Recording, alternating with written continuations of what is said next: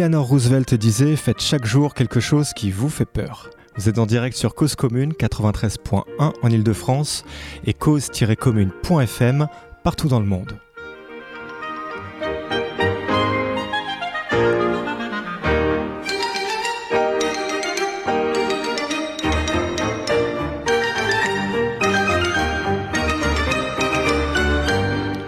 Et bienvenue dans le magazine Cause à effet, votre nouveau rendez-vous du travail et de l'apprentissage tous les mardis soirs de 21h à 22h30 en direct sur 93.1.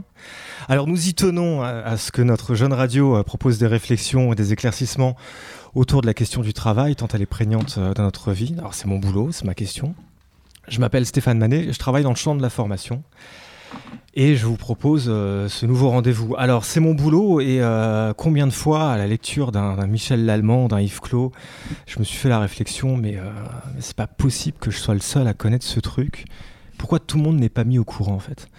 Notamment à propos des processus de burn-out, l'autoconditionnement, ce que fait l'open space sur nous, enfin bref, toutes sortes de questions qui nous sont à tous quotidiennes, sans même qu'on s'en rende compte, en fait. Et c'est ainsi qu'on a voulu vous proposer une émission autour du travail. Et puisque mes collègues qui m'ont aidé à construire l'émission viennent aussi du monde de la formation, lorsque nous avons réfléchi à la manière d'aborder euh, notre cadre, il nous est rapidement apparu évident que nous ne pouvions pas faire l'impasse de la question de l'apprentissage. Alors, j'entends par là le principe d'apprendre au sens large, c'est-à-dire de comprendre ce que l'on fait et du sens que l'on y met. Et c'est donc tout naturellement que nous ouvrons notre tout premier direct ce soir sur la question de l'apprentissage au travail. Alors, au moment où nous parlons, actuellement, il y a une grande réforme euh, qui se prépare sur la formation euh, professionnelle et l'assurance chômage notamment. Et, euh, on aura hein, plusieurs fois l'occasion d'y venir dans les prochaines émissions. On attend de nombreux enjeux autour notamment de la formation professionnelle. Alors il y a l'usage du numérique, pour les formations partiellement, totalement à distance. Il y a la question du contrôle qualité, il y a la question du financement. Et une autre question qui, se pose et qui, et qui se pose surtout à nous autour de cette table, c'est la question d'apprendre au travail.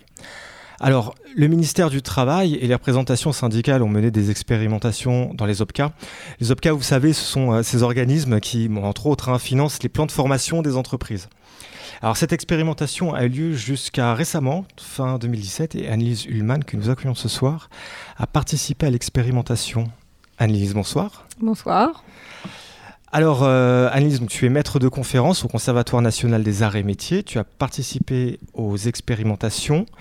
Euh, alors, ça a été quoi ton, ton, ton rôle rapidement? Le rôle des expérimentations, il y en a eu plusieurs, mais il y a eu un rôle de comité technique d'experts qui a euh, regardé si les différentes euh, propositions faites par les OPCA pouvaient relever de ce qu'on appelle une formation en situation de travail. Donc il y a eu un premier temps d'évaluer la pertinence des propositions, puis un deuxième temps d'accompagner ces propositions, de regarder ce qu'elles produisaient comme résultat. D'accord, donc ça c'est ce que toi tu as fait Voilà, avec d'autres. Avec d'autres, avec, un grand comité, comité technique. D'accord, très bien. À quel titre tu, tu, as été sollicité sur ce... Bah, au titre de ma connaissance sur les questions de formation et de formation euh, action, des formations qualifiantes, comme on disait aussi dans le temps, euh, au titre de mes savoirs et mes expériences dans le champ de la formation. Ok, d'accord. Alors, par ailleurs, nous accueillons, euh, on accueille aussi ce soir Frédéric Gérard. Bonsoir. Alors, euh, donc, euh, Frédéric, tu es consultante RH. Et euh, tu, alors, tu as fait une thèse sur la question. Alors, toi, tu dis pas tout à fait apprentissage au travail, tu dis dispositif d'apprentissage en situation de travail. et donc, tu as fait ta thèse chez EDF. Alors, alors, on dit plus EDF maintenant. Il va falloir que je lui fasse comme on dit déjà. En fait, j'ai fait ma thèse dans une filiale du groupe EDF qui s'appelle Enedis. D'accord. Voilà. Et donc c'est la filiale qui euh, est chargée de distribuer l'électricité sur le territoire euh, français continental. D'accord. Alors je te fais pas le, le, coup de présenter ta thèse en 180 secondes. Merci. Non, en fait, je, en moins. non mais en fait, voilà, c'était quoi l'objet? En fait, j'ai travaillé euh, sur un dispositif d'apprentissage en situation, de travail. il ne s'agit pas d'apprendre en travaillant, il s'agit, lors de temps dédiés, d'aménager le travail pour qu'il soit apprenant. Et l'objectif de ma recherche, c'était de regarder si ce dispositif facilitait effectivement les processus d'apprentissage ou pas. Ok, alors toujours, euh, toujours avec nous autour de cette table, histoire de faire les présentations. On a Patrick. Salut Patrick. Euh, alors Patrick, tu vas intervenir tout à l'heure. Euh, ta chronique est prête. On a Sandrine. Salut Sandrine. Bonsoir. Et Laurence. Alors ben, mes chers collègues, excuse-moi Laurence. Euh, bonsoir à tous. Ouais, je coupe directement la parole, excuse-moi. vous intervenez quand vous voulez. J'ai presque fait le tour de table. J'aurai besoin d'un petit coup de main du régisseur. Euh, tu veux quoi euh, Je veux la nouvelle adresse du chat que j'ai oublié. Ah. C'est plus ah. chat.lib-a-toi.org. En fait, elle marche quand même. On a, juste, on a juste facilité euh, les choses aux animateurs arrivant sur Cause Commune et qui galèrent avec les tirets. Et donc, du coup, vous pouvez simplement taper chat.libratoi.org. Et donc, poser toutes vos questions à nos invités. Vous êtes toujours en direct sur 93.1. Alors, euh, Frédéric, euh, donc ta thèse porte sur l'étude d'un dispositif d'apprentissage en situation de travail, tu l'as dit, et euh, toi tu parles d'apprentissage. Ça, ça, se passe comment en fait, l'apprentissage en situation de travail? Je suis au boulot, je suis sur mon lieu de production, mais j'apprends sur mon lieu de production en fait. C'est quoi le, Alors, pour vous expliquer euh, ce qu'est le dispositif, ce que je vous propose, c'est de vous mettre dans la peau d'un apprenant qui bénéficie du dispositif. Alors, pensez à une situation euh, professionnelle que vous rencontrez euh, régulièrement dans votre activité, et pensez à une situation qui vous pose problème, face à laquelle vous avez des difficultés. Et imaginez que votre chef vous reçoit en entretien et je vous demande de progresser justement sur cette situation-là en question. Et votre chef, qu'est-ce qu'il vous propose? Il vous propose des accompagnements en situation de travail réelle pour vous aider à progresser sur cette situation. Et donc, imaginez que, euh, justement, on soit le jour J, le jour de votre accompagnement, et que, donc là, j'ai envie de dire, vous travaillez normalement sur la situation euh, qui, justement, pour vous, est difficile à gérer. Et imaginez que, alors même que vous êtes en train de travailler, vous avez un collègue sans relation hiérarchique avec vous, qui vous observe sans, sans intervenir. Ok. imaginez qu'une fois que vous avez fini cette activité-là, ce collègue, il vous prend à part pour faire un débrief. Et il ne s'agit pas de, pour ce collègue-là de dire bon alors ça, euh, Stéphane, c'est très bien, euh, ça c'est pas bien. Plutôt, et ce qu'on va attendre de ce collègue, c'est qu'il te pose des questions euh, pour, pour t'inviter à revenir sur deux trois moments précis de ce que tu viens de faire et t'aider à réfléchir sur, mais tiens, la prochaine fois, qu'est-ce que tu pourrais faire différemment? Qu'est-ce que tu pourrais continuer à faire? Voilà, ça, c'est un accompagnement AST. Et en fait, le dispositif global, c'est des accompagnements AST qui se reproduisent un certain nombre de fois dans le temps. Ok, alors AST, apprentissage en situation de travail, du coup. C'est ça, tout à fait. Et euh, au bout d'un moment, tu revois ton manager pour faire le point sur est-ce que tu as progressé ou pas, euh, est-ce que tu as encore besoin d'accompagnement, est-ce que tu as besoin de formation. Vraiment l'idée de, faire un point sur là où tu en es dans la maîtrise de cette situation de, travail. Et puis idéalement, ton manager, ce qu'il fait, ce qu'il fait, c'est qu'il va te voir euh, dans ton travail pour t'évaluer et vraiment voir si tu maîtrises cette activité-là ou pas. Oui, bah oui, oui, il le fait régulièrement, oui. je confirme, ouais. Et le dispositif global, AST, c'est ça. Donc le cœur, c'est des accompagnements en situation de travail, où c'est vraiment l'apprenant qui fait, normalement, tout en étant observé. Puis il y a les débriefs. Ça, c'est l'accompagnement en situation de travail. Puis en amont, en aval, tu as les entretiens euh, avec le manager. D'accord. Et alors, donc, du coup, c'était quoi l'enjeu dans ton contexte? Qu'est-ce qui a fait euh, qu'il y avait ce besoin? Donc, en fait, ce dispositif-là, il a été conçu par l'association Entreprises et Personnel, qui est une association euh, dans laquelle je travaille et qui est spécialisée en RH et management. Et en fait, euh, l'entreprise Enedis, qui s'appelait ERDF à l'époque, s'est dit, mais tiens, euh, moi, par rapport à tous mes enjeux, ce dispositif m'intéresse. Et pourquoi Enedis, à l'époque, s'intéressait à ce dispositif? Pour quatre raisons. La première, c'est qu'il y avait des, suite à, des, à, la pyramide des âges, il y avait des départs massifs à la retraite et donc des besoins, euh, enfin des recrutements et donc un besoin de former. Ok. Il y avait une deuxième raison euh, qui était euh, le fait qu'il y avait plein de projets, donc ça comme dans beaucoup d'entreprises, plein de projets de transformation organisationnelle, technologique, réglementaire, qui fait qu'encore il fallait aider les collaborateurs à développer de nouvelles compétences. Il y avait un enjeu autour de la santé-sécurité. Enedis, c'est une entreprise qui, où, on a des agents qui, qui sont confrontés à de nombreux risques différents, risques électriques notamment. Et donc là, évidemment, forte ambition santé-sécurité, il faut développer, euh, ça, ça, implique aussi de développer des compétences. Et enfin, la, dernière question qui a amené Enedis à, expérimenter et puis déployer ce dispositif, ça a été, mais Enedis se disait, mais on, investit énormément dans la formation. Est-ce que toutes ces, ces, investissements en formation, ils sont efficaces? Est-ce qu'ils aident effectivement à développer des compétences Un, et puis deux, est-ce que ces dispositifs, euh, enfin oui, toutes les dépenses et les investissements en formation, est-ce qu'ils sont efficients? Est-ce qu'on ne pourrait pas obtenir le même résultat avec euh, des moyens euh, moins importants? Il y avait une logique aussi de limiter les coûts. C'est ça. ça. faisait partie des enjeux, d'accord. limiter des coûts, j'en sais rien, mais en tout cas, s'assurer de l'efficacité et de l'efficience des dépenses des, investissements plus, précisément.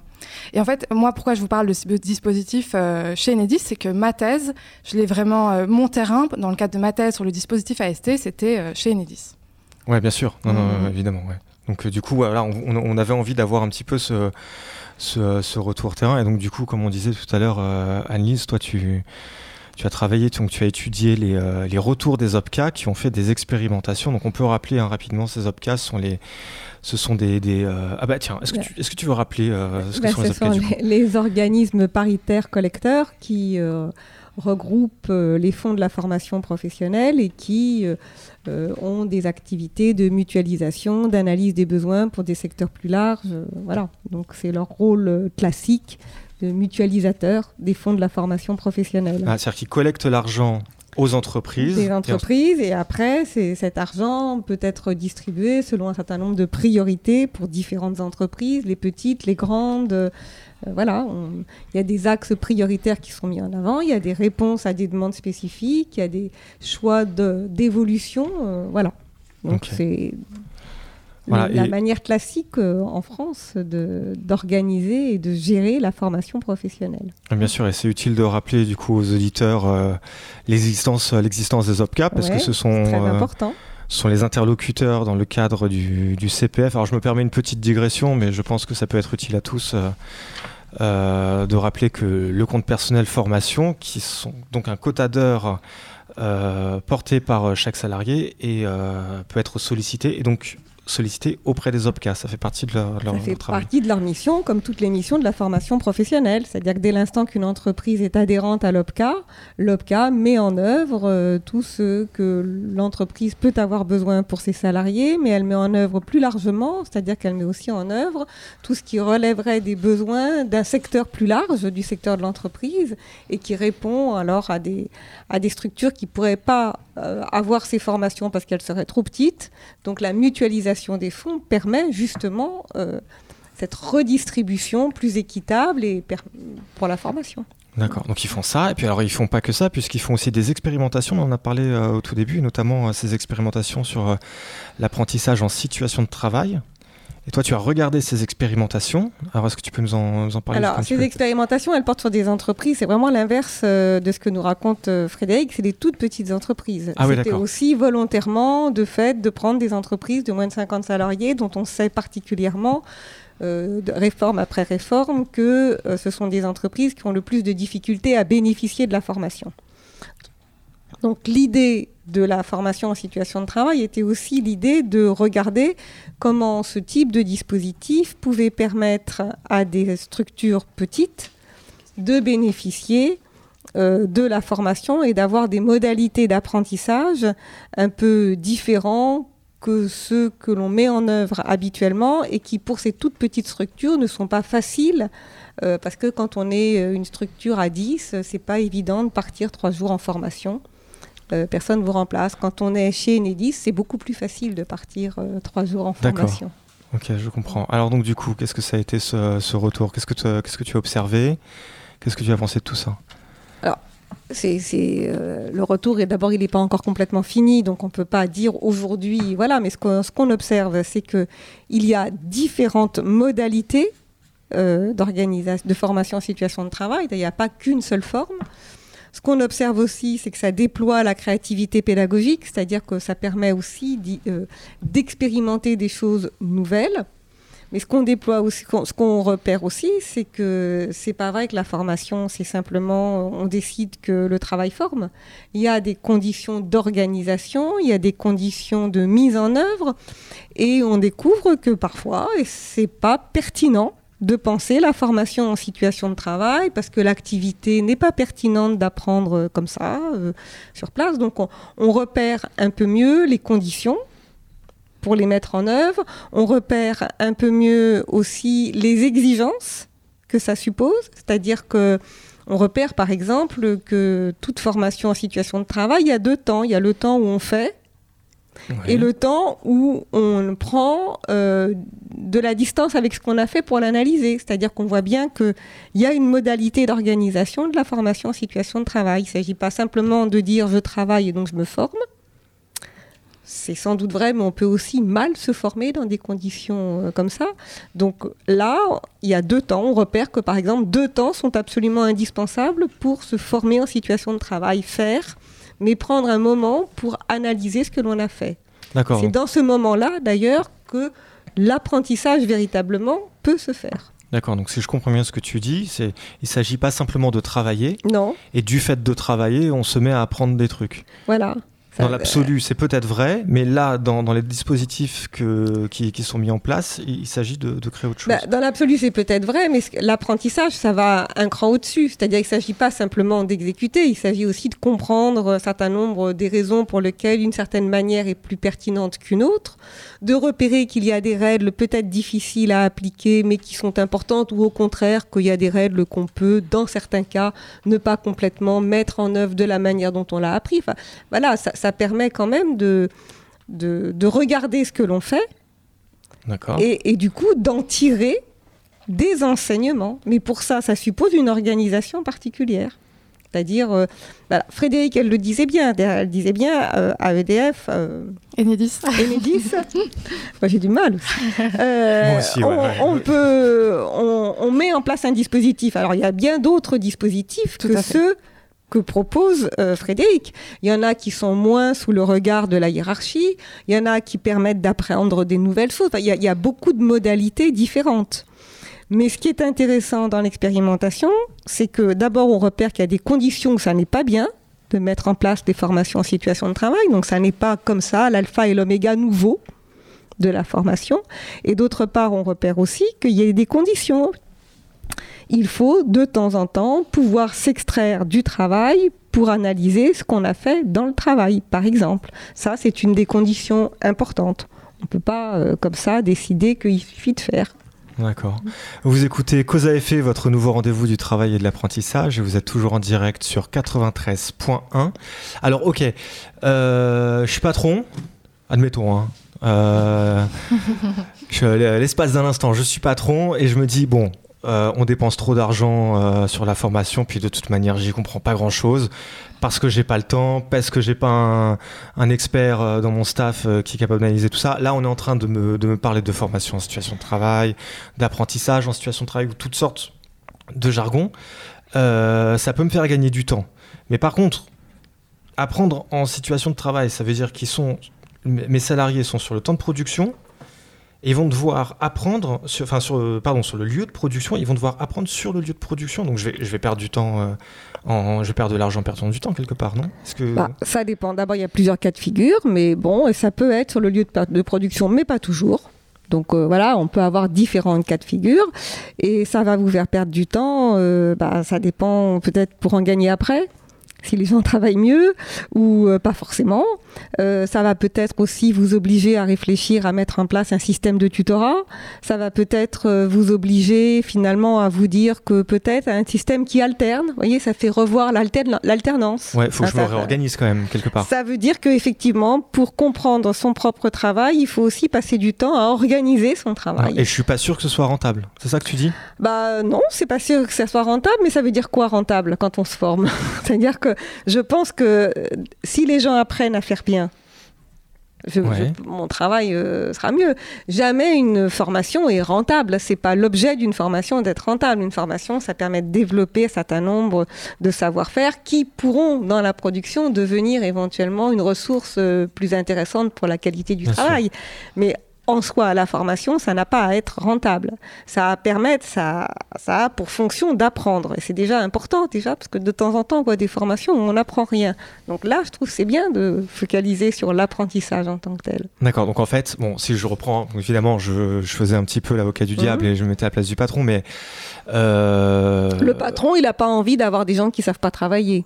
Non, bien sûr. Mais, du coup, il y a une pédagogie quand même à avoir. C'est ça. il y a quand même une explication sur ces dispositifs. Il, faut prendre le temps d'expliquer ce que c'est et, l'intérêt que ça a. Bah, l'intérêt aussi, c'est que ça réintègre la formation dans, mais ça aussi c'est le problème de la compétence, ça réintègre la formation et les compétences dans les organisations. Et les organisations, on focalise beaucoup depuis quelques années sur les compétences. D'accord? Mais la compétence, c'est pas seulement la personne, c'est aussi le mode d'organisation dans lequel elle se trouve et le collectif. Donc si on veut effectivement améliorer les compétences, individuelle, on est aussi obligé de questionner comment le collectif et l'organisation soutient et développe ces compétences individuelles. Donc on, ne dissocie plus les deux, on est obligé de regarder ensemble.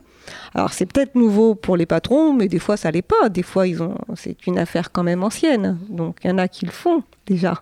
Oui, oui, bien sûr. Bon, il s'agit d'être. Euh, voilà, donc c'était un petit peu pour, pour, euh, pour faire l'avocat du diable. Il y en a un autre d'avocat du diable, du coup, c'est celui qui travaille, c'est le salarié. Qui se dit d'accord, ok, moi je veux bien apprendre en situation de travail. Il n'y a pas de problème, mais. Euh, mais du coup, comment on va m'évaluer Comment quel, va être le retour Enfin, j'ai pas envie de faire d'erreur il va, falloir, il va bien falloir que je fasse quelques erreurs en apprenant. Comment je vais, je, vais gérer ça? ben voilà, Vous posez là une des conditions. Une des conditions pour apprendre en situation de travail, ça veut quand même dire qu'il y a un dispositif pour éventuellement euh, euh, soutenir, étayer euh, les erreurs et aussi pour que des erreurs soient possibles. Il y a des lieux, par exemple, où on repère que c'est plus intéressant de faire de la formation en dehors de la situation de travail parce que quand il y a des matières premières très onéreuses, et eh ben c'est pas forcément la peine de faire des, des erreurs ou de voilà. Donc là, une des conditions, c'est de se dire bah ici, dans un contexte où les matières premières sont extrêmement onéreuses, où on ne peut pas se permettre de perdre la moindre parcelle de tissu, etc., alors peut-être qu'on pourrait apprendre en dehors de la situation de travail. Et du coup, on pense à l'alternance. On revisite des modalités d'alternance. D'accord, c'est un peu ce que Frédéric racontait tout à l'heure. Euh, parce que toi, tu disais, alors c'était un petit peu différent, c'est-à-dire qu'il y avait euh, un retour d'un collègue. Euh, du coup, j'ai plein de questions là-dessus. je me suis retenu tout à l'heure. donc, il y a un collègue qui fait un retour, qui est juste là pour poser des questions. En fait, le manager, il, il intervient que beaucoup plus tard, en fait. Oui, c'est bien ça l'idée. l'idée, enfin, un des principes, c'est que et je l'ai confirmé dans ma recherche, et c'était dans la philosophie du dispositif initial, c'est que le manager, il n'y a rien à faire, mais c'est pas la personne avec laquelle on est le plus à l'aise pour apprendre en situation de travail. Parce qu'un un salarié qui est observé par son manager, il a peur d'être évalué et je, l'ai confirmé dans, ma recherche, en tout cas chez Enedis, chez les techniciens que j'ai interviewés, oui, quand le manager me regarde, euh, euh, même s'il est là à titre non hiérarchique, j'ai peur que plus tard, lors de mon entretien annuel, euh, il me reproche les erreurs que j'ai éventuellement commises pendant, pendant que j'étais accompagnée. Quoi. Ouais, bah ouais, ça fait peur, ouais. Et donc l'idée, c'est que d'avoir un père non hiérarchique qui te regarde et qui débriefe, tout ça dans une, une expression qui se développe de plus en plus dans une bulle de, de confidentialité, dans une bulle de confiance, ça, ça, c'est une des conditions euh, qui peut favoriser euh, les apprentissages. D'accord. Je peux choisir le collègue qui me pose les questions? Faut que ce soit un pote, faut qu'on soit, qu'on soit un peu impliqué. Ou alors est-ce qu'au contraire, ça peut être quelqu'un que je connais pas du tout, du tout, euh, qui, qui, est loin dans le service qui... C'est une bonne question. Et comme le disait tout à l'heure Annelise, le, dispositif AST, c'est. alors là, je vous ai présenté le dispositif AST, on va dire hors sol, mais à chaque fois, c'est un des résultats de ma recherche aussi. Ce dispositif, même pour une même organisation, même pour au sein d'un même métier, il s'adapte à l'organisation locale et prend des formes différentes. Et sur la question du profil du compagnon, moi j'appelle ça le compagnon, euh, donc la personne qui observe la personne qui débriefe et qui débriefe ensuite, il y a plusieurs choix. Soit c'est quelqu'un, un tiers, externe, qui ne connaît même pas le métier, qui est vraiment là pour poser des questions neutres. Chez Nidis, il y a un autre choix qui a été, qui a été fait, c'est d'avoir que le, compagnon, ce soit vraiment un collègue expérimenté, et légitime dans, dans euh, le métier de l'apprenant et qui, est volontaire pour euh, observer et débriefer et qui a, on va dire, une appétence, ou je ne sais pas si le mot est bon, mais en tout cas qui a un sens euh, de la pédagogie et qui a envie d'aider euh, ses collègues à, apprendre le métier. Qui a un sens de la pédagogie. Oui. C'est-à-dire qu'en fait, qu'il a, a un goût à ça, qu'il se sent à l'aise avec ça, il n'a pas besoin d'être compétent en pédagogie. Pardon, j'utilise le terme compétence de manière très général, mais... Euh, Disons que chez Enedis, le choix qui a été fait de mémoire, c'est un, euh, un compagnon qui connaît le métier, qui est légitime sur le sujet, qui est volontaire et qui a un sens de la pédagogie. Bien sûr, chez Enedis, ce qui est prévu, c'est que ce compagnon il soit formé. à la technique d'observation et à la technique du débriefing, et qui soit ensuite animé sur le long terme pour se professionnaliser sur cette posture qui n'est pas évidente pour tout le monde. Formé de manière normale, pour le coup classique, enfin tel que chacun alors, peut Alors, il y a une partie en stage, et puis l'idée, c'est qu'ensuite, il y ait des accompagnements. alors, je ne pense pas qu'il y ait eu des accompagnements en situation de travail, mais en tout cas, qu'il y ait l'animation et de l'échange entre pairs. Ok, d'accord. Et donc du coup, euh, c'est super. Avec ce dispositif, je peux devenir compagnon, c'est comme ça que tu l'appelles. Oui. Et, euh, et, je peux le valoriser après. Je peux, je peux en faire quelque chose? Comment ça se passe? Une autre bonne question, euh, à chaque entreprise de, de partir, de, de, de, la question se pose à émerger et à chaque entreprise de prendre ses partis pris. Est-ce qu'il y a une augmentation? Est-ce qu'il y a une promotion qui est faite si le compagnon fait bien son job entre guillemets? C'est c'est à, chaque entreprise de se positionner là-dessus. Mais effectivement, c'est une des questions qui se posent. Quelle reconnaissance pour les tiers euh, qui accompagnent la montée en compétences Et alors, du coup, est-ce que ça peut être un canard en caoutchouc? Why not? Alors, donc, j'explique du coup, je résiste pas. Hein. Ça, ça, ça, ça, existe et c'est très sérieux. En programmation informatique, euh, il y a une technique qui, qui, utilise, qui exploite le principe du conflit socio-cognitif. D'accord. C'est-à-dire, en gros, euh, on s'imagine ce qu'on veut faire et euh, on est en train de faire quelque chose. Il y, il y, a une différence entre les deux. Alors, les programmeurs informatiques, c'est très sérieux. Hein. Il y a une page Wikipédia, la méthode du, du, canard en caoutchouc. On prend un canard en caoutchouc, qui peut être en fait un collègue ou n'importe qui ou un proche, de préférence qui n'y comprend absolument rien en informatique, et on lui explique ce qu'on est en train de faire. Et pendant qu'on lui explique, on va pas jusqu'au bout de l'explication. Et là, on se dit, mais bon sang, mais c'est bien sûr, je suis en train de bloquer sur mon problème depuis tout à l'heure à cause de ce machin-là. C'est la méthode du canard en caoutchouc. C'est un peu proche ou pas Ou je, suis complètement à l'ouest sur euh, l'idée du compagnon? Et donc, celui qui a le, canard, le, caoutchouc, là, le canard en caoutchouc C'est le programmeur qui est confronté à un problème, ouais. D'accord, donc c'est l'apprenant. Euh, là, ce qui est la différence que je vois, c'est que dans le dispositif AST, c'est quand même le manager qui a l'initiative euh, et la fonction RH qui a l'initiative du dispositif. C'est pas l'apprenant qui, bon, ça dépend, mais globalement, l'entreprise chez Enedis a choisi d'investir dans le dispositif AST. Là, dans ce que tu racontes, c'est vraiment l'apprenant qui, qui lève la main d'une certaine manière, qui prend son canard et qui, qui, prend un collègue et qui. Ouais, de sa démarche, quoi, de sa propre démarche. Voilà, c'est ça. Donc là, je dirais qu'il y a une différence de ce point de vue-là. Bah, ouais. Alors, euh, non, la, question du, canard en, caoutchouc tel que tu l'as décrit, c'est le langage. C'est-à-dire que le fait de parler, ça fait penser. Donc c'est la fonction du langage qui permet de comprendre petit à petit. C'est un des éléments qui est important de débriefer dans le travail. On débrief, c'est pas simplement le débriefing parce qu'il faut parler. C'est euh, parce que effectivement, parler fait penser. et, repenser à sa propre activité. Du coup, on peut conceptualiser un peu plus ce qui vous arrive. Ok, vous êtes toujours en direct sur 93.1. Je vous propose de faire une euh, petite pause musicale. Ouais, normalement, ça devrait partir.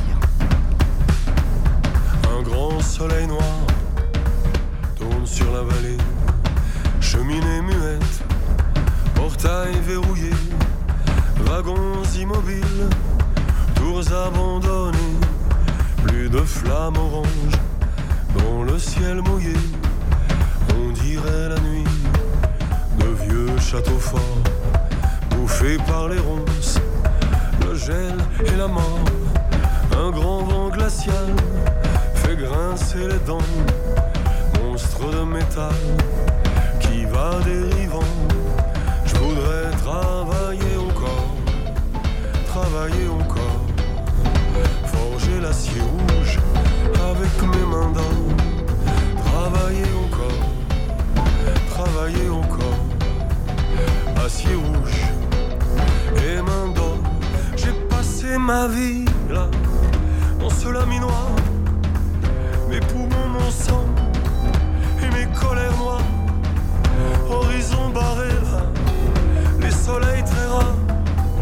Comme une tranchée rouge saignée sur l'espoir.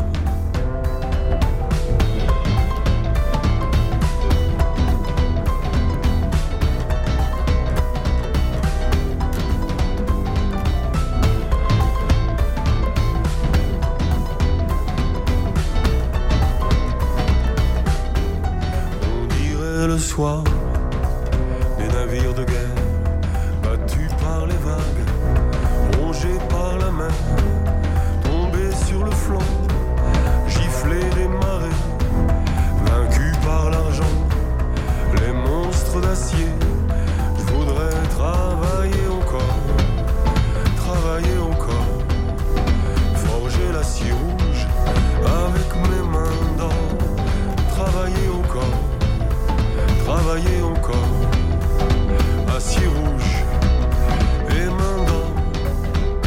exister là. Je peux plus habiter là. Je sers plus à rien, moi. Y a plus rien à faire. Quand je fais plus rien, moi, je coûte moins cher que quand je travaillais, moi. D'après les experts,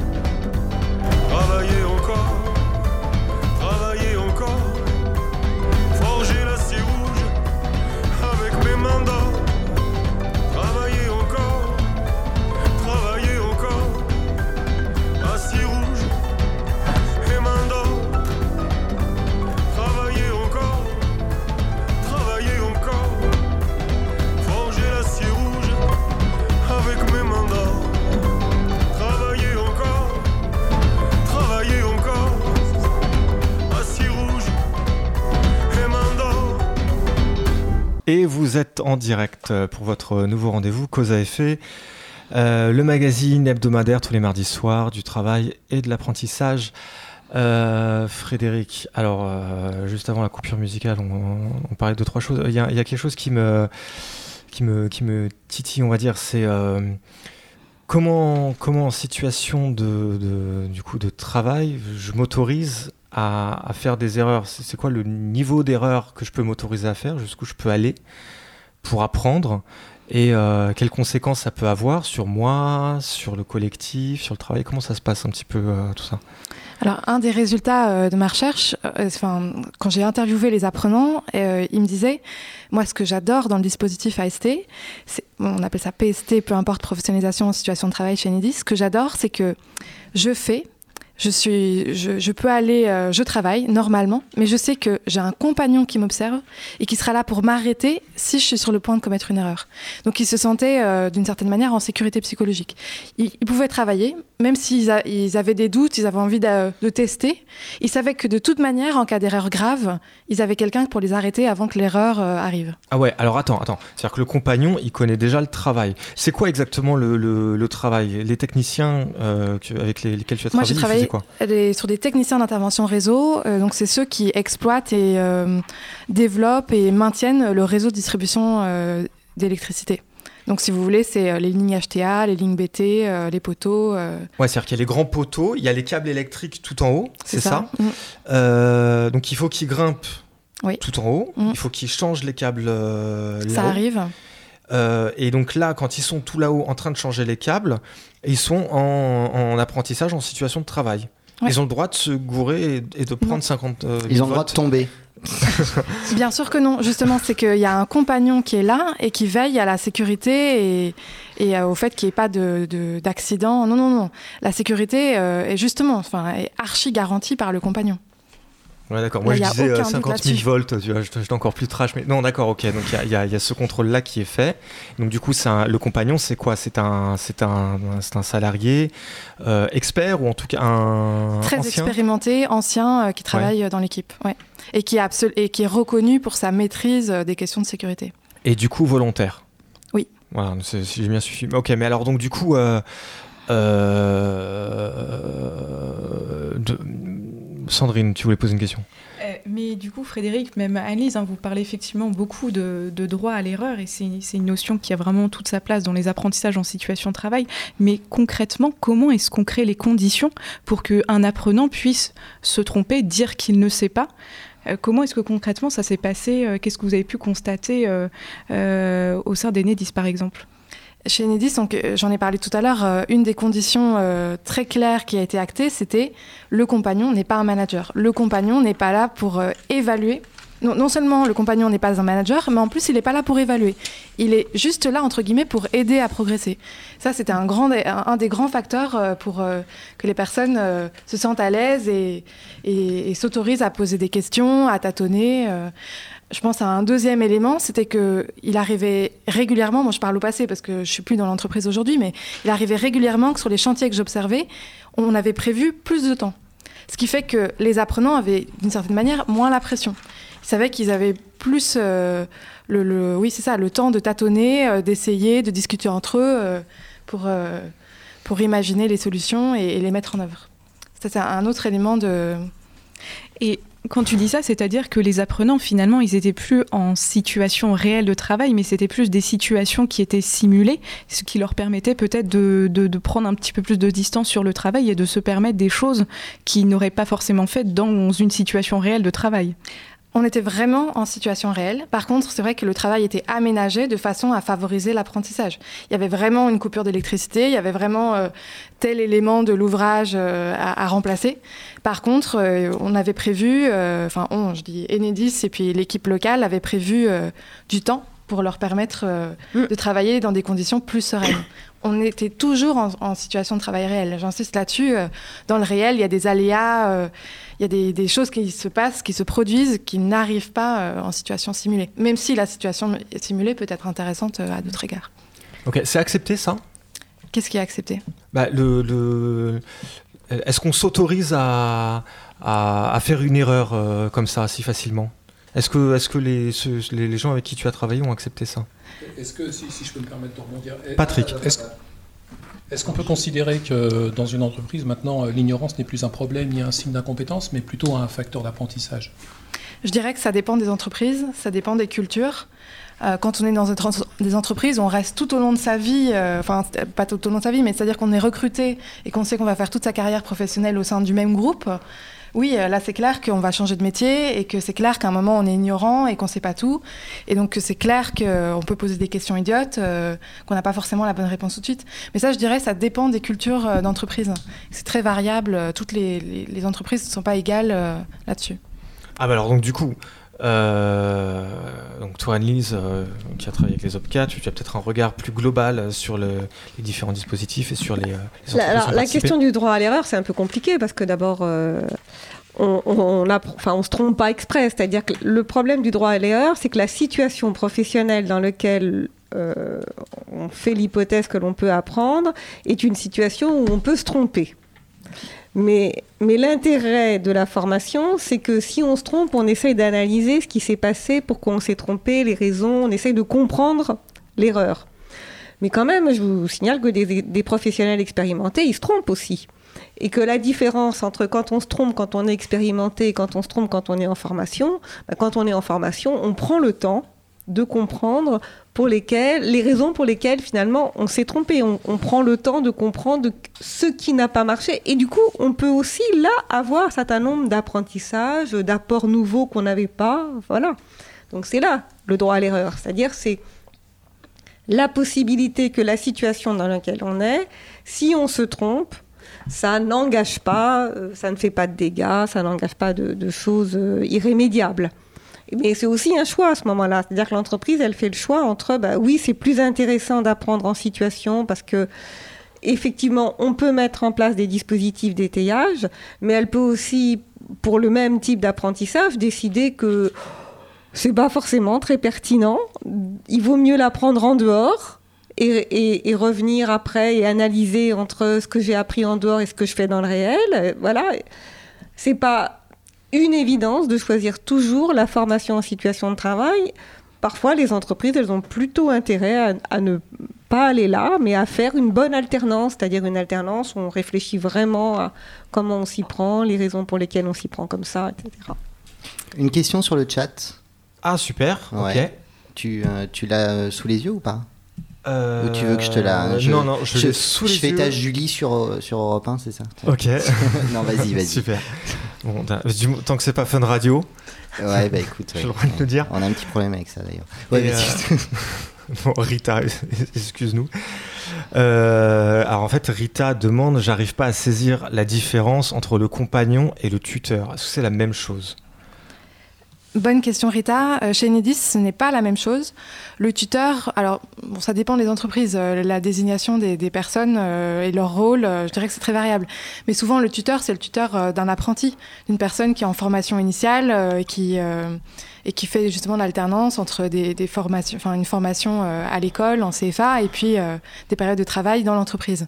Et ce tuteur, il accompagne au quotidien le travail de l'apprenti. Moi, le, dans le dispositif AST dont je vous parle, le compagnon, il est vraiment là lors du temps dédié. lorsque on décide que c'est de l'accompagnement en situation de travail dans le cadre du dispositif AST et qu'il y a un temps d'observation euh, pendant que l'apprenant travaille et puis un temps de débrief. C'est pas au quotidien, alors que je dirais que le tuteur, dans le cadre des formations en alternance, c'est vraiment, euh, ben, je t'accompagne au quotidien, j'organise ton travail. Euh, on n'est pas du tout dans cette philosophie-là euh, dans le dispositif AST. Donc c'est une philosophie particulière parce qu'on peut aussi imaginer un tuteur qui est un peu cette fonction de façon récurrente, qui prend le temps, qui prend dans son temps de travail, qui a un moment organisé et dédié pour faire le point en journée, en soirée, enfin voilà, à un moment donné. Donc la fonction, c'est une fonction de quelqu'un qui aide à comprendre ce que l'on a fait et qui, à partir de là, essaye de conceptualiser, d'apporter des apports supplémentaires, de repérer ce qui manque, de repérer les raisons pour lesquelles les astuces par moments sont possibles ou à d'autres ne sont pas possibles. C'est un petit peu euh, se regarder et prendre le temps de se regarder, travailler, de comprendre les raisons pour lesquelles on fait bien aussi. C'est-à-dire, savoir pourquoi on fait bien, c'est quand même important. Ça permet de pouvoir le refaire ailleurs, dans d'autres cas, etc. Et c'est vrai que je rebondis euh, sur ce que tu dis là. Euh, un des accompagnements AST que j'ai observé et qui m'a beaucoup marqué. Donc en fait, ce qui se passait, c'est que j'observais un accompagnement AST et ensuite j'avais un entretien avec l'apprenant. Et l'apprenant me dit Ah, mais je suis content parce que là, le compagnon, il m'a observé dans le détail.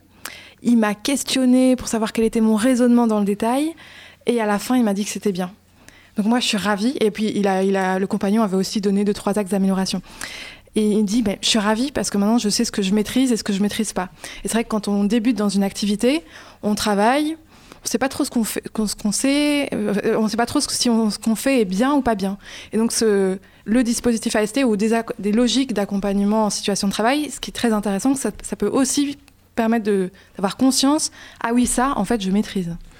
On n'est pas tellement tout le temps dans l'erreur. Comme l'alternance. C'est-à-dire que le principe de l'alternance, c'est d'apprendre, de faire et d'analyser. Et eh ben, euh, la formation en situation de travail, ça n'échappe pas à cette logique parce qu'on apprend en deux temps. Ok, je voudrais juste en fait prolonger peut-être la question de, Rita, ou en tout cas qui m'en inspire une, et puis juste après. Euh, euh, Laurence aussi, tu, voulais, euh, tu voulais intervenir. Mais euh, donc sur la différence entre le compagnon et le tuteur, c'est là vous présentez un dispositif qui a été super bien pensé par donc une maître de conférence qui est très fine dans ses analyses, une super chercheuse qui a très bien travaillé, et donc du coup le compagnon il a un rôle parfait, qui est parfaitement calibré, etc. Comme on a très certainement dû penser le tuteur à une époque. Aujourd'hui, le tuteur c'est quelqu'un qui parfois ne sait même pas qui est tuteur quand il reçoit un stagiaire, qui est pas du tout formé à ça, qui va donc euh, du coup comment comment on se prémunit de, l'écueil que le tuteur peut devenir dans le cadre de ce dispositif? Alors je sais pas si je réponds tout à fait à cette question-là, mais moi ce qui me paraît intéressant dans ce que tu dis Anne-Lise, c'est que il y a le tuteur, c'est une fonction, on est désigné tuteur. Et dans ce qu'on raconte sur le compagnonnage, c'est vraiment euh, une attitude en fait, que tout le monde presque dans l'organisation peut occuper. Ce côté euh, j'observe et je t'aide à débriefer. Et donc euh, je dirais oui, si ça tombe dans, les organisations, euh, il y a des gens qui ont cette posture de compagnonnage sans s'en rendre compte. On peut avoir la posture sans forcément mettre les mots dessus, quoi. Ok, donc c'est le volontariat qui fait le, qui fait le truc. Oui, ou c'est aussi un dispositif d'organisation particulier, c'est-à-dire que on, peut. ce qui est intéressant dans ce que raconte Frédéric, c'est que euh, on a mis en place, on a pensé une organisation pour apprendre. Donc ça, c'est un peu important. On a pensé une organisation pour apprendre dans le travail. Bon, ben voilà, il y en a d'autres. On peut penser d'autres organisations, d'autres modalités, parce que là, c'est une grande entreprise. Dans une toute petite structure, on peut penser d'autres modes d'organisation pour apprendre dans le travail. Et d'ailleurs, il y a beaucoup de structures qui ont déjà pensé d'autres modes d'organisation pour apprendre le travail. Donc voilà. Peut-être que dans, pour, pour, ce qui concerne les petites structures, il faudrait peut-être qu'elles s'associent. Hein. On peut imaginer les branches professionnelles au service des, petites entreprises qui vont pouvoir euh, proposer, mettre en place euh, des parcours euh, dédiés à la professionnalisation des personnes. Et dans ce parcours, l'idée serait de parcourir différentes petites entreprises afin de cumuler, de voir différentes situations professionnelles. Parce que quid ou comment pouvoir apprendre l'entièreté d'un métier dans une petite entreprise qui ne va pas recouvrir l'ensemble des activités d'une profession? Bah, d'abord, oui, ça, peut être une possibilité, mais il y a des choses qui existent. Par exemple, euh, dans les expérimentations, il y a des structures, je pense là très clairement à des zoos qui n'ont pas certains types d'animaux chez eux et qui vont dans d'autres zoos pour apprendre à, prendre en charge ces animaux. Ils le faisaient de longue date, c'est-à-dire qu'il y a comme ça des parcours qui peuvent se construire mais là encore, ce qui est important de repérer, c'est que ces parcours, ils sont construits. C'est-à-dire qu'on envoie la personne pour un certain type de raison. Il y a des types d'apprentissage qui sont attendus. Euh, on repère euh, dans quelle mesure la situation de travail elle est pertinente pour le faire, ou il faut l'aménager pour qu'elle soit pertinente, ou alors il vaut peut-être mieux partir en formation. Il y a, plusieurs euh, degrés de, prise en charge de la manière d'apprendre. On pourrait imaginer en fait l'apprentissage se déroulait euh, principalement dans le travail. Et puis, euh, j'ai un dispositif de formation en fait en entreprise. Et puis, au lieu d'aller comme actuellement, comme, au lieu d'aller voir comme actuellement un système de, dans un centre de formation avec des périodes d'entreprise, on va avoir un système de formation dans le travail avec des périodes en entreprise où je pourrais éventuellement acquérir ces fameuses compétences transversales qui permettraient d'accéder ensuite. Bah, ça peut être un dispositif qui, qui mhm. peut s'envisager, tout à fait. Ce qui est important quand même dans l'apprentissage, me semble-t-il, c'est qu'on ne reste pas simplement au niveau du faire. Il ne s'agit pas simplement de conformer la personne à l'action professionnelle.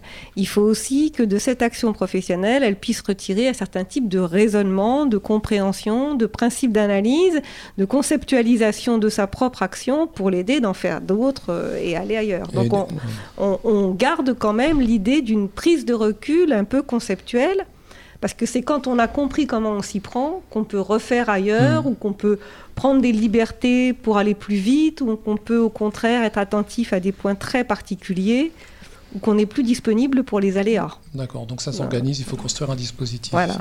Et pour rebondir par rapport à ce que tu viens de dire, Anise, c'est vrai que le faire, ça suffit pas. Derrière, il faut qu'il se passe quelque chose de l'ordre du débrief.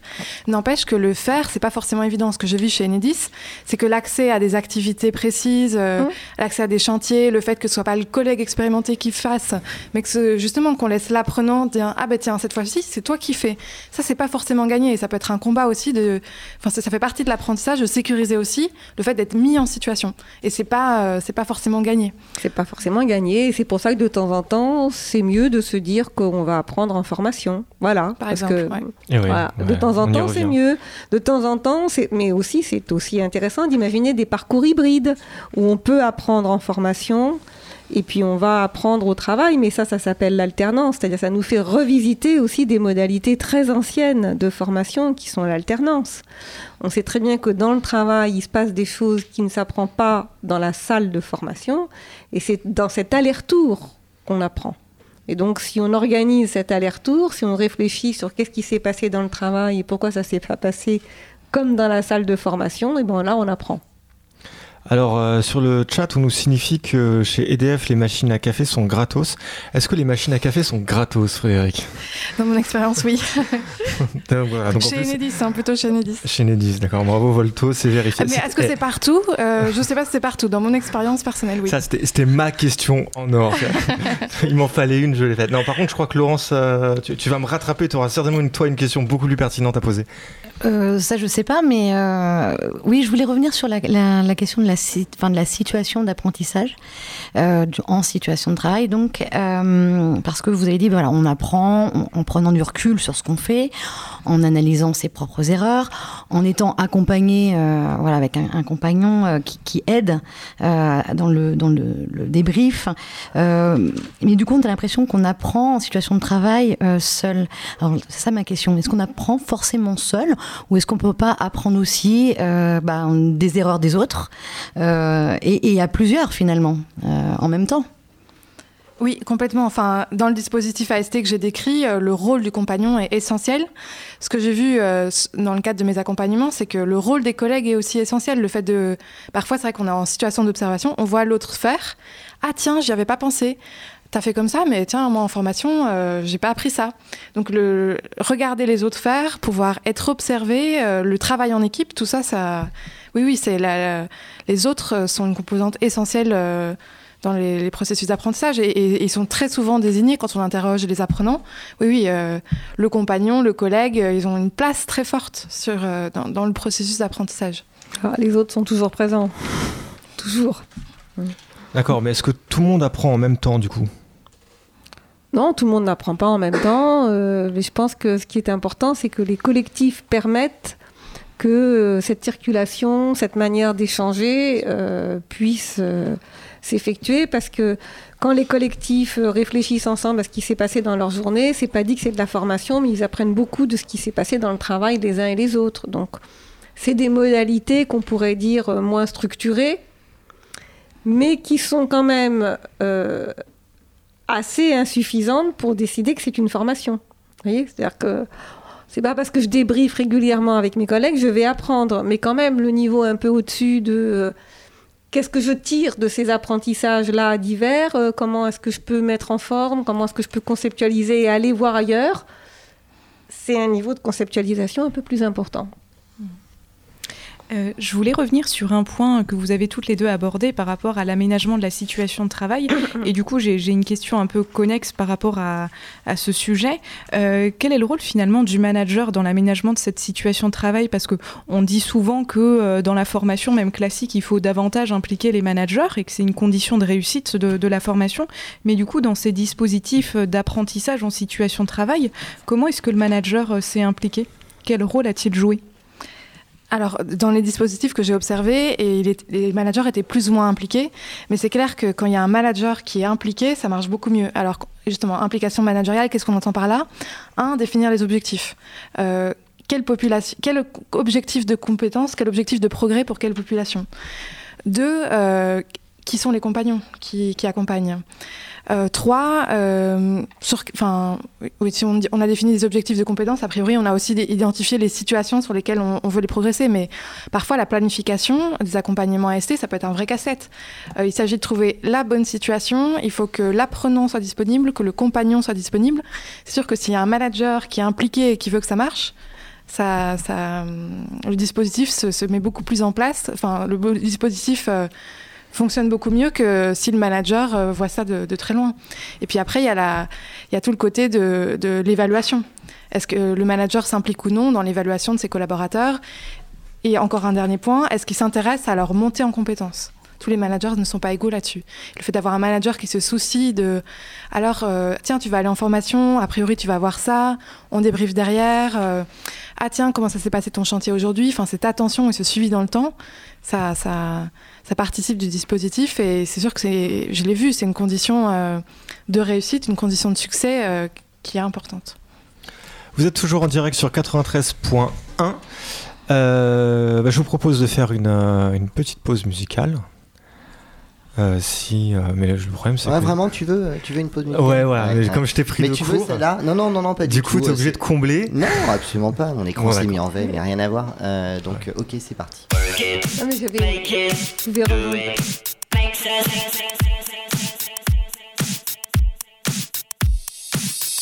Harder, better, faster, stronger.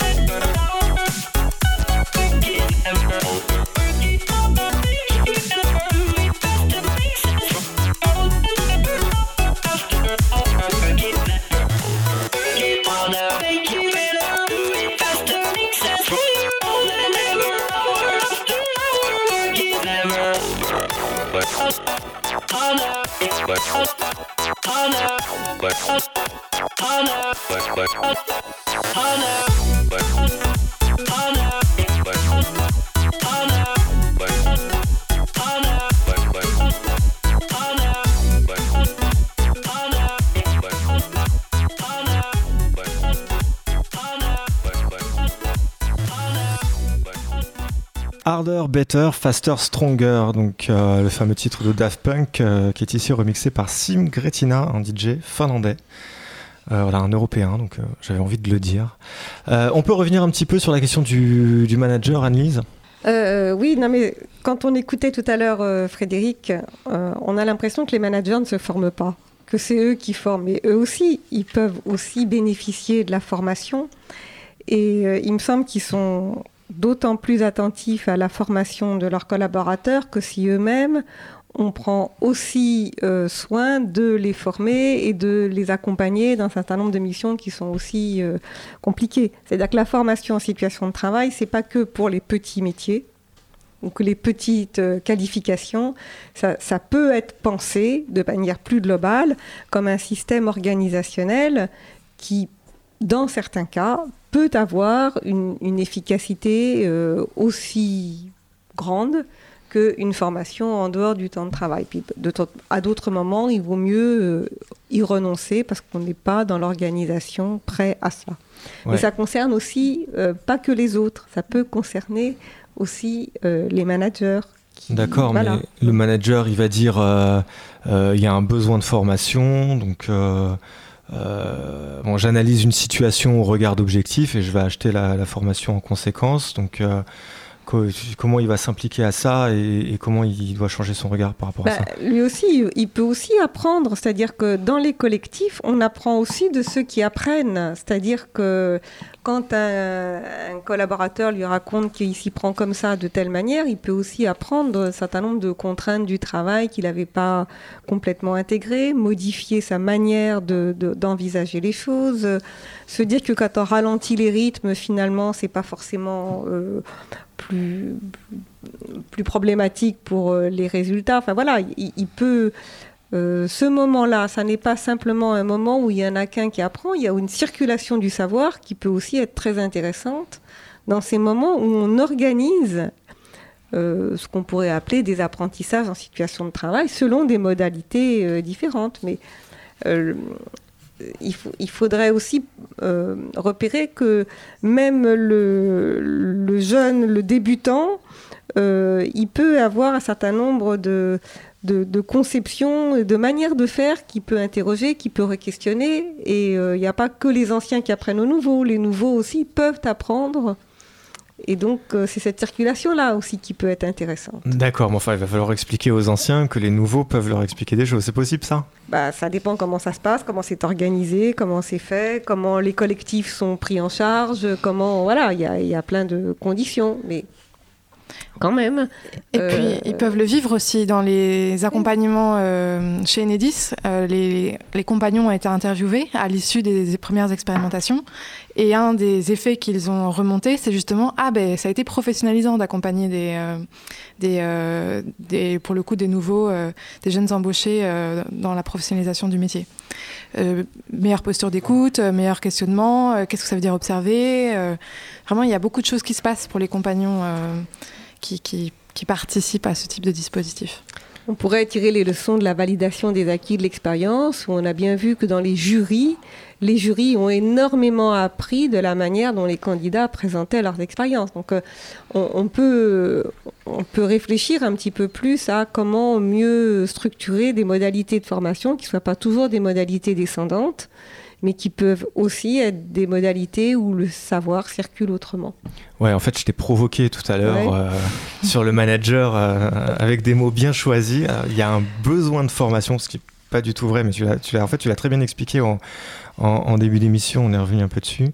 Il y a des objectifs de formation, je veux acheter ces... Voilà, donc ça, c'est toutes les représentations qui sont extrêmement cliché. Enfin, j'étais toujours dans, l'avocat du diable, bien sûr, mais en fait, finalement, ce que, ce que tu expliquais en, début d'émission et ce qu'on a vu un petit peu aussi au travers de la thèse, c'est que finalement, bah, autour de l'explication qui est à donner sur, sur l'intérêt de, l'apprentissage en situation de travail, c'est repenser les dispositifs de formation, mais est-ce que c'est pas quelque part aussi repenser le travail? Bah, c'est repenser les dispositifs d'information articulés au travail en considérant que, et non pas superposés ou amalgamés au travail. C'est cette articulation qu'il faut repenser entre formation et travail. Il n'y a pas superposition formation-travail, donc il y a à repenser l'articulation. Euh, et elle peut se repenser de nombreuses manières. D'accord. Frédéric, sur ta thèse, donc du coup, les managers, Comment, euh, comment ils ont. Parce que eux, en fait, ils, avaient quand même ce rôle d'évaluation à jouer, mais euh, plus tard et, avec pas mal de recul. Donc, une fois que. Euh, que alors, comment ils se sont pris dans, le, dans, ce jeu-là? Est-ce qu'ils est l'ont accepté? Est-ce qu'ils ont changé leur, leur regard sur le dispositif?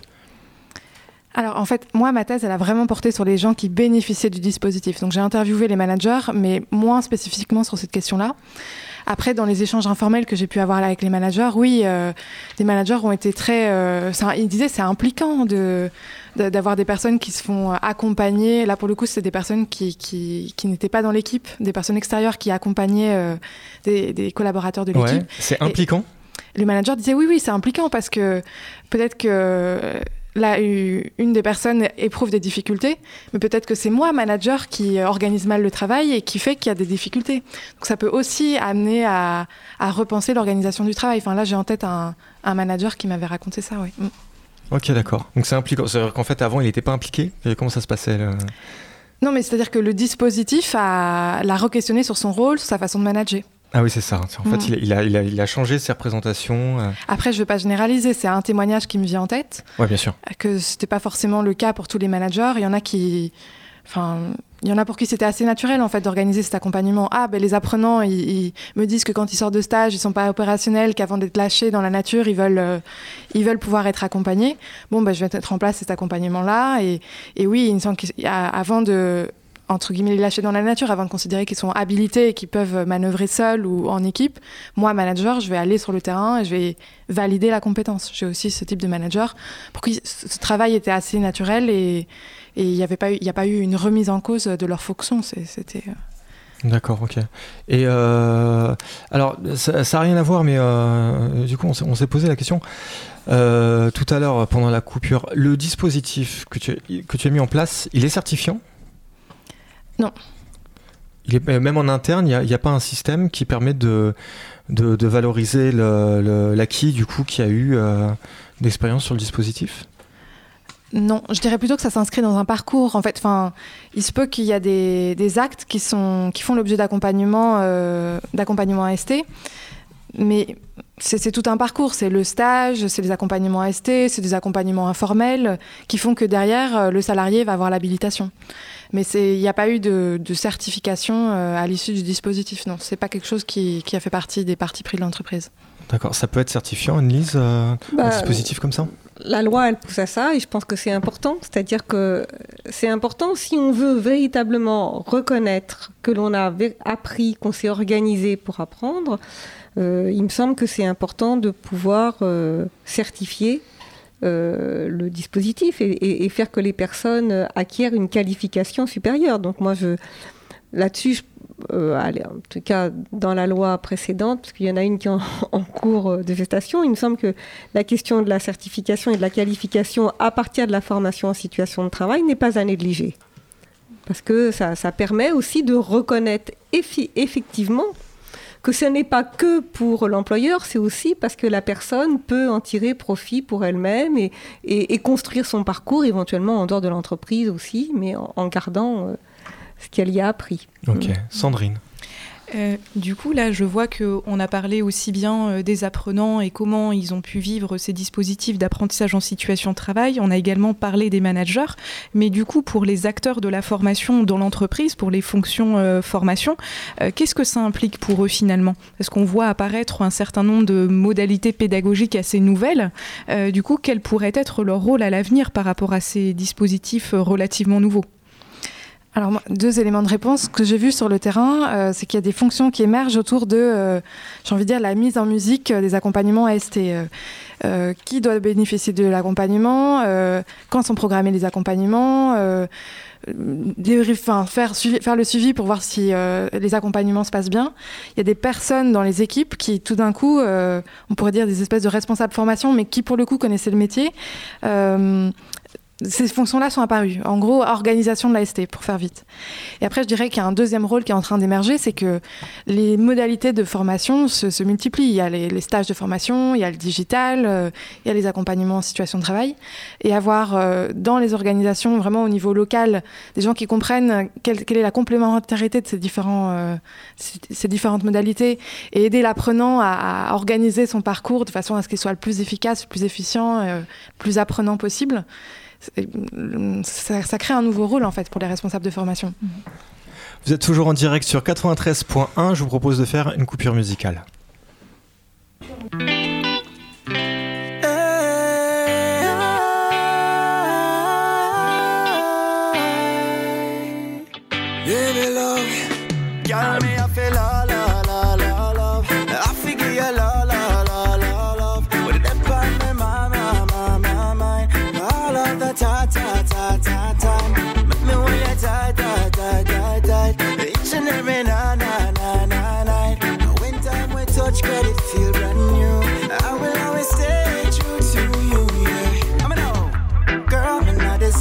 You.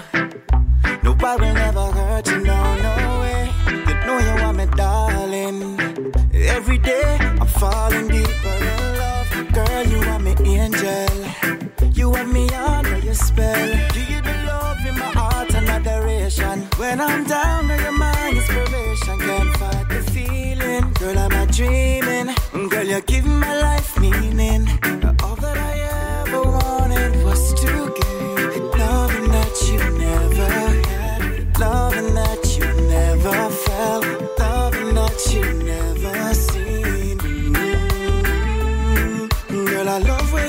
Next to you.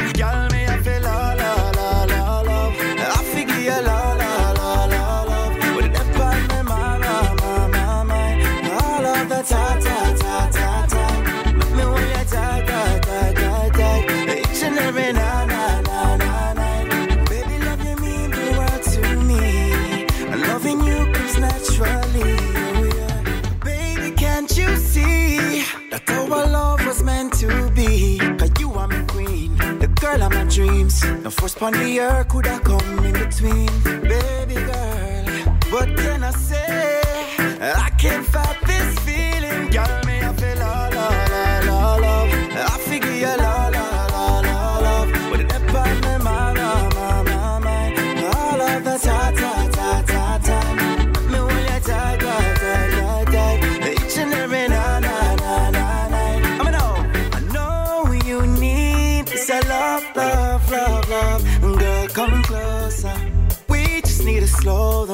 the motion. Feel in love, deep like the ocean, yeah. Me, I got hold you tonight. Give you this, I love and make you feel alright. Jungle light, set the mood right. And caress your body till I'm on it light. Girl, me know say it's sweet you. The way you me treat you. Sure, I promise you, girl, I'll never leave you. Cause you want me la la la la love. Say you want me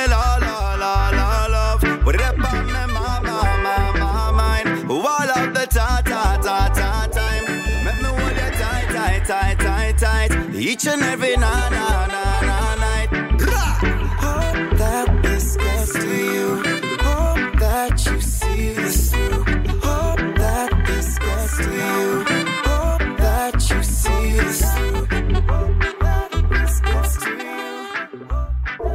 Cause commune. 93.1.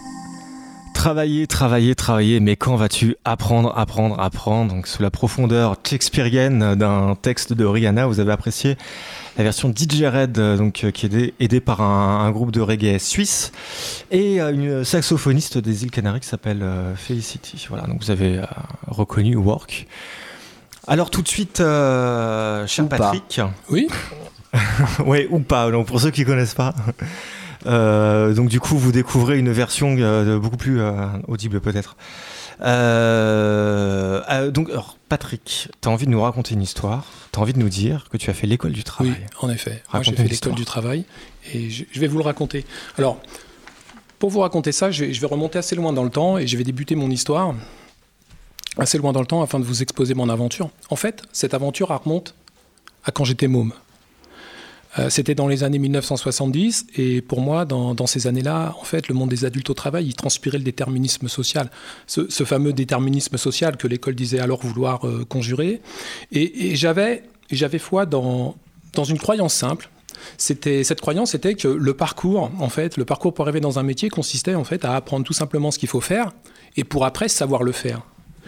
Et puis, et puis finalement, il m'est arrivé des petites mésaventures. Et puis, chahuté par le destin, j'ai finalement rejoint dans les années 80 le, camp, le camp de ceux qui n'avaient rien appris, mais devaient bien quand même trouver quelque chose à faire. Et, c'est alors que j'ai intégré le, monde professionnel en candidatant des postes euh, pour lesquels, en fait, aucun savoir ou qualification n'était requis. Et ce que je ne savais pas encore, c'est qu'alors, en fait, j'entrais à, à l'école du travail. Et cette école du travail, euh, dans cette école du travail, ma première classe, faut que je vous raconte ma première classe, ma première classe, la, classe préparatoire en quelque sorte, elle a duré une dizaine d'années. Elle a duré une dizaine d'années parce qu'en fait, euh, en fait j'ai dû redoubler de nombreuses fois. Pourquoi j'ai dû redoubler de nombreuses fois? Parce qu'en fait, j'ai souvent changé d'école, très très souvent changé d'école. Euh, usine, atelier, caserne, chantier, entrepôt, hypermarché, fast-food, cirque, aéroport. Euh, j'ai piloté des machines au sein d'îlots de production, j'ai monté des chapiteaux, commandé des soldats, j'ai conduit des chariots élévateurs, chargé déchargé des camions, empoté des, des, avions cargo la nuit, je préparais des commandes dans des entrepôts, j'ai rempli des rayons de supermarchés. Mon, instabilité ne résultait pas de la nature des contrats, euh, c'était majoritairement des, des, CDI. Mon instabilité, en fait, elle résultait, de mon impossibilité à m'inscrire dans les destinées qui m'étaient proposées. Parce qu'en fait, rester, rester c'était accepter mon sort. D'ailleurs, ce sont les emplois qui étaient circonscrits à la portion congrue d'un processus. Hein. J'entends par là le travail spécialisé au posté, tel que celui qui me mettait debout devant une machine au cœur d'une chaîne de production, ou cet autre qui me faisait rester assis à souder des, circuits à imprimer. Ce, ce sont ces emplois-là qui me retenaient le moins longtemps. Quand vous avez soudé un circuit imprimé, que vous passez à celui qui vous attend l'instant d'après, vous ne pouvez pas ne pas imaginer tous ceux qui vont suivre et vous commencez à ne plus être vivant. Vous vous êtes fait voler quelque chose. Au cours de, ces différentes situations de travail, j'ai vécu, il y a quelque chose que j'ai vécu en fait. En fait, j'ai vécu sur le terrain la, transformation des organisations et l'actuellement de la notion de qualification. Autour de moi, je voyais de plus en plus d'ouvriers issus du salariat qualifié rejoindre le rang des chômeurs. Tandis que les, activités de service réclamait de plus en plus de bras. De mon point de vue, alors, l'ouvrier était déjà en train de devenir un mythe, presque une légende. Il avait été mon grand-père mineur, mon père électricien HQ, pour hautement qualifié. Il avait été mon voisin de palier qui avait participé à la construction de la tour Montparnasse. Dans mon univers, il n'y en avait déjà plus. Justement, parmi ces nouveaux emplois, les nouveaux emplois des activités de service, ceux de la, logistique n'étaient alors pas encore tous bien cernés par des, référentiels de qualification ou bien plus tard des, référentiels de compétences. Et les formations qui y préparaient étaient moins nombreuses qu'aujourd'hui. Ces nouveaux emplois, donc, ces nouveaux emplois se développaient. Et c'est à partir de l'un d'eux, après un énième redoublement, que je suis enfin passé dans la classe supérieure. Et j'ai fait carrière dans une entreprise logistique, occupant différentes, fonctions, depuis celle d'employé jusqu'à celle de, responsable de l'activité. Et à regarder l'état de cette école, au moment où j'y suis rentré, on pourrait s'étonner qu'elle m'ait plu, ou tout du moins que je sois resté.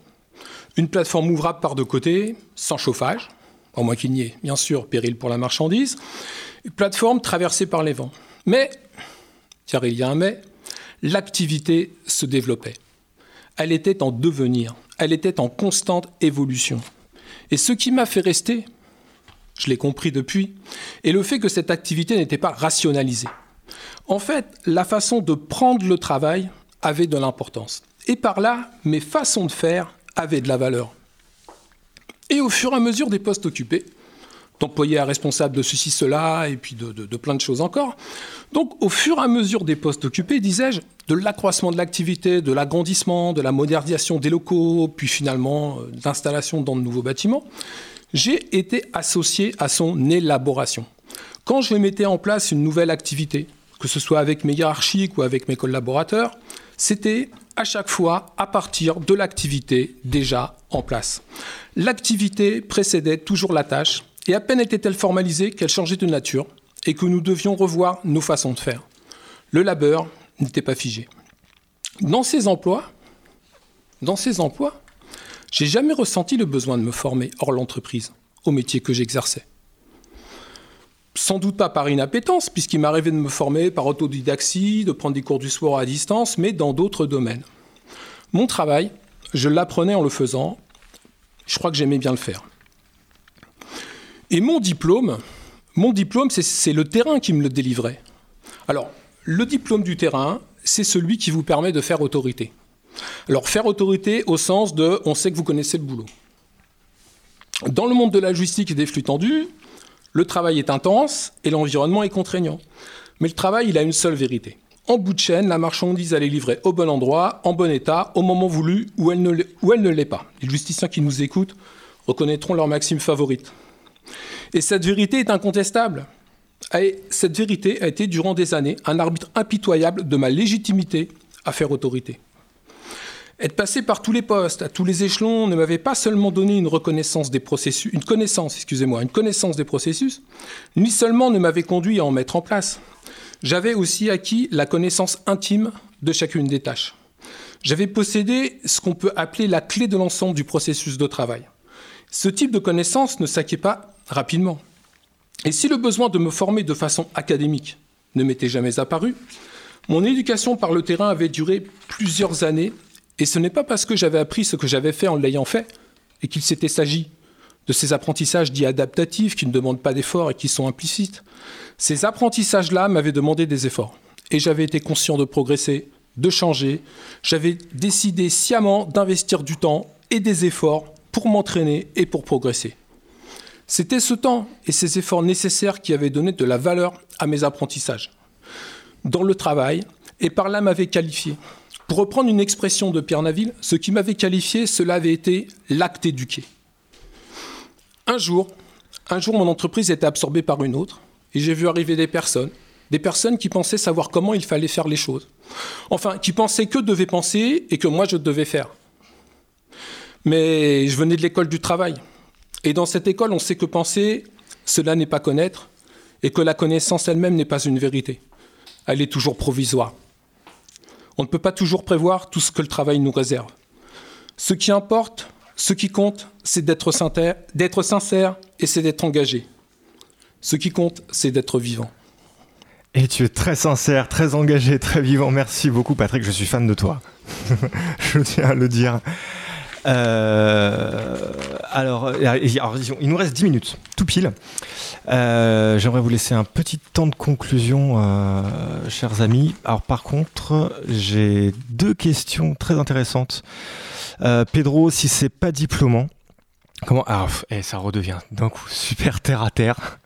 mais là, donc il va, il va falloir. Mais plutôt pour Frédéric, du coup, euh, encore que, pas forcément. Si c'est pas diplômant, comment l'employé valorise l'expérience auprès d'une autre entreprise dans un dispositif euh, AST Bonne question. Je la refais tranquillement. Tu as, fait un dispositif AST, tu vas dans une autre entreprise. T'en fais quoi de ton truc?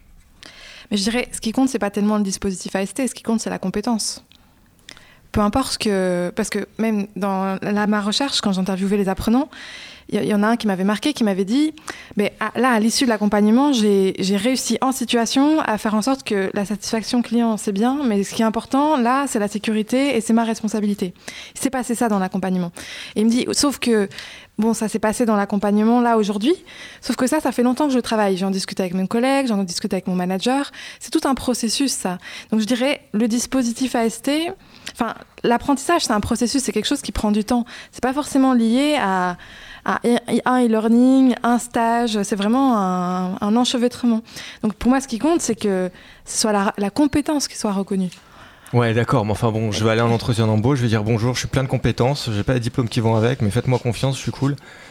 Bah, ça, ça se raconte. Euh, si, la capacité à gérer une situation difficile, euh, euh, on ne sait pas ce qu'il y a derrière les diplômes. C'est pas pas parce qu'on est diplômé qu'on a des compétences. À EP, c'est une des prises de position qu'on prend par rapport à la réforme. Et, ce qui me paraît intéressant, au contraire, c'est justement comment est-ce qu'on raconte la compétence en entretien de recrutement tiens, j'ai vécu telle situation, j'ai appris, ça. Tout ce récit-là me paraît beaucoup plus intéressant que de dire, euh, voilà, euh, j'ai eu un diplôme AST. Ok. Et, euh, du coup, il se passe quoi si ça se passe pas bien? Un dispositif comme ça, c'est quoi la conséquence si jamais ça se passe mal? Est-ce que, donc, est-ce que ça peut mettre en difficulté l'appareil de production? Est-ce que, est-ce que j'ai la liberté de changer de compagnon? Est-ce que ça peut mal se passer avec lui? Ou même plus généralement, dans les dispositifs FEST en général comment... Alors, déjà, déjà plus généralement, euh, Annelise? Bah, euh, Quand ça se passe mal, c'est jamais de la faute d'une personne. C'est le dispositif qui est mal adapté à un système d'organisation où euh, les conditions qu'on avait mises en place sont pas bien ajustées. Enfin, voilà. Donc, après, les questions du tutorat, effectivement, il y, a, besoin d'une relation. De temps en temps, on a besoin de changer de tuteur. Si le tuteur qu'on a n'est pas, euh, voilà, la, construction de la relation, la manière de s'exprimer avec lui ne va pas. Euh, mais c'est pas fondamentalement très différent des formations. On se dit que de temps en temps, on a un formateur, euh, il n'est pas celui qu'on aurait aimé. voilà, c'est-à-dire que ça n'a pas. ce qui me paraît important, c'est comment on apprend. Et, la FEST, finalement, elle nous fait revisiter des choses très anciennes, mais qu'on avait peut-être un peu oubliées, c'est qu'est-ce que c'est qu'apprendre. Donc euh, voilà, donc euh, apprendre, c'est pas seul, c'est avec les autres, euh, voilà. Ce qui me paraît aussi important avec la FEST, c'est qu'elle nous fait revisiter, mais que dans les dispositifs qu'elle met en œuvre, elle les reconnaît. C'est pour ça que la dimension juridique, elle est importante c'est que finalement, quand une entreprise met en place tout un dispositif particulier pour aider une personne à faire son travail, ce qui existe bien avant les festes, hein, euh, c'est important de pouvoir considérer que euh, ça relève éventuellement de quelque chose de formatif et que du côté de la reconnaissance et de la, du financement, ça peut se prendre en charge. C'est une souplesse, euh, c'est une autre manière de penser la pédagogie, c'est une autre manière de, de rendre vivant la formation. On a rendu vivant le travail, mais il faut rendre vivant la formation. Je pense que l'un ne va pas sans l'autre. Ouais, et puis en plus, j'allais inviter à. on, s'approche de la fin euh, tout doucement, très tranquillement. J'allais vous inviter à, faire des conclusions, mais euh, retrouver le, goût d'apprendre et, le plaisir d'apprendre en, situation de travail, déjà c'est une très très belle conclusion. Oui, et puis ça veut dire que le travail, il n'est pas toujours euh, désagréable. Il peut être bien aussi. Oui, peut-être. Quand on le pense bien. Euh, Frédéric? Alors déjà, peut-être revenir un petit peu sur cette question de Rita qui, demandait. Alors, on, peut changer de compagnon? Y on, anticipe tous ces dispositifs Ça s'organise? Alors, je dirais que ça, ça c'est géré au niveau local. Oui, euh, il y, a parfois où ça ne matche pas, quoi. Le compagnon, euh, l'apprenant ne se sent pas à l'aise avec lui. Pour moi, ça c'est, en tout cas chez Enedis, ça s'est géré au niveau local. Est-ce que les accompagnements AST se sont arrêtés pour cette personne? Est-ce qu'on a mis, on a proposé un autre compagnon? Enfin, mais ça n'a pas été pensé au niveau national, je dirais. Non, d'accord. Par contre, parfois, ça s'est mal passé? Alors, moi, j'ai eu deux expériences. Euh, on peut dire, d'une certaine manière, ça s'est mal passé pour l'apprenant. Un, ou mal passé, c'est trop fort comme mot, mais ce que j'ai vu, c'est que l'apprenant n'était pas à l'aise. Et donc ça, c'est une vraie question. Enfin, euh, un dispositif AST, pour l'apprenant, c'est impliquant. Je, suis, je observée dans mon travail, et ensuite on me débriefe très finement, euh, en plus par un collègue expérimenté c'est pas évident. Et la question de comment faire en sorte que l'apprenant soit à l'aise, c'est un vrai sujet. Et j'ai vu euh, un accompagnement où clairement l'apprenant n'était pas à l'aise. Et donc euh, ça, n'était pas à l'aise dans le débrief, il savait pas ce qu'on attendait de lui. Euh, et, ça se passe mal, c'est un mot trop fort. Mais je dirais pas que je dirais que toutes les conditions n'étaient pas réunies pour que le processus d'apprentissage soit le plus efficace euh, possible. Quoi. Donc euh, la question comment est-ce qu'on fait pour que les apprenants soient à l'aise, c'est un sujet. Et après, il y a un autre cas que j'ai vu où euh, l'apprenant était furieux d'être accompagné en AST. Et pourquoi? Parce que, un, parce qu'on n'avait pas prévenu, ou vraiment au dernier moment, et deux, parce qu'il se considérait mais archi compétent sur le sujet et ne comprenait pas pourquoi il était accompagné. Donc là, c'est ce que disait Annie tout à l'heure, c'est comment c'est tout le dispositif. Est-ce que on, informe les apprenants en amont? Est-ce qu'on définit avec eux les objectifs? Euh, Enfin, il y a un certain nombre de choses qui doivent se produire et effectivement, si ça se produit pas, ben oui, ça, ça l'accompagnement en question peut se passer mal, mais comme une formation peut se passer mal. Euh, ok, d'accord. Et donc du coup, ta conclusion, toi, sur ce dispositif, ton regard. Euh, il nous reste trois minutes, on va rendre l'antenne juste après. Ah ben, je vais faire ma, thèse en 180 secondes. Euh, donc ma question dans ma thèse, c'était est-ce que ce dispositif, alors on en parle beaucoup, mais est-ce que ce dispositif, il facilite effectivement le développement des compétences? J'ai eu deux éléments de réponse. Un, j'ai observé que ce dispositif permettait aux apprenants de mieux analyser les situations de travail dans lesquelles ils étaient. Et c'est super important parce que les situations de travail, elles sont incertaines, elles sont complexes. Donc être compétent, les maîtriser, ça veut dire pouvoir s'y adapter. Et pour pouvoir s'y adapter, il faut les analyser. Et ce que j'ai observé dans les différents accompagnements que, euh, enfin, sur lesquels je me suis concentrée, c'est que ce dispositif facilitait effectivement ce travail d'analyse. Première premier résultat. Et deuxième résultat, ce que j'ai vu aussi, c'est que ce dispositif euh, propose des opportunités qui engagent majoritairement, ce n'est pas le cas pour tous, mais en grande majorité les apprenants. Accès à de nouvelles tâches, accès à, quelqu'un qui m'observe, un, ancien, c'est pas neutre, j'ai envie de montrer ce que je vaux, euh, de l'écoute, un suivi dans le temps. Bref, un, certain nombre d'opportunités qui, qui, qui suscitent l'engagement des apprenants et à ce titre-là, c'était très intéressant. Super. Super. Euh, il me reste euh, un petit peu de temps pour, euh, prendre l'antenne. Alors, pour un, mot de la fin, c'était notre premier direct, donc je pense, je parle au nom de toute l'équipe, mais que nous sommes tous très émus d'avoir pu participer et lancer ce projet. Euh, donc du coup, alors, bon, je voulais dire merci, c'est un peu bateau, mais bon, j'ai le droit, c'est la première émission. Euh, merci à tous ceux qui ont permis à ce que cette émission se réalise. Donc ça commence évidemment par l'équipe de la radio. Il y a plein, plein, plein de merci parce qu'évidemment, il y a ceux qui ont accepté de me, de me, suivre dans cette aventure un peu folle, donc qui étaient autour de cette table. Euh, Sandrine, euh, Laurence, Patrick. Je fais super vite. Non, mais en fait, il y a plein de monde. Il y a également Amélie Jaina. Il y a des gens qui nous ont aidé à la direction artistique, Clément, Juan, Guillaume, et je je, je, cite pas les gens du CNAM, de la FREF, etc. Tout ça pour dire qu'il faut énormément de monde euh, pour faire l'émission. Et merci. Salut. Euh, à Anne Zulman et à, et à, Frédéric euh, Gérard.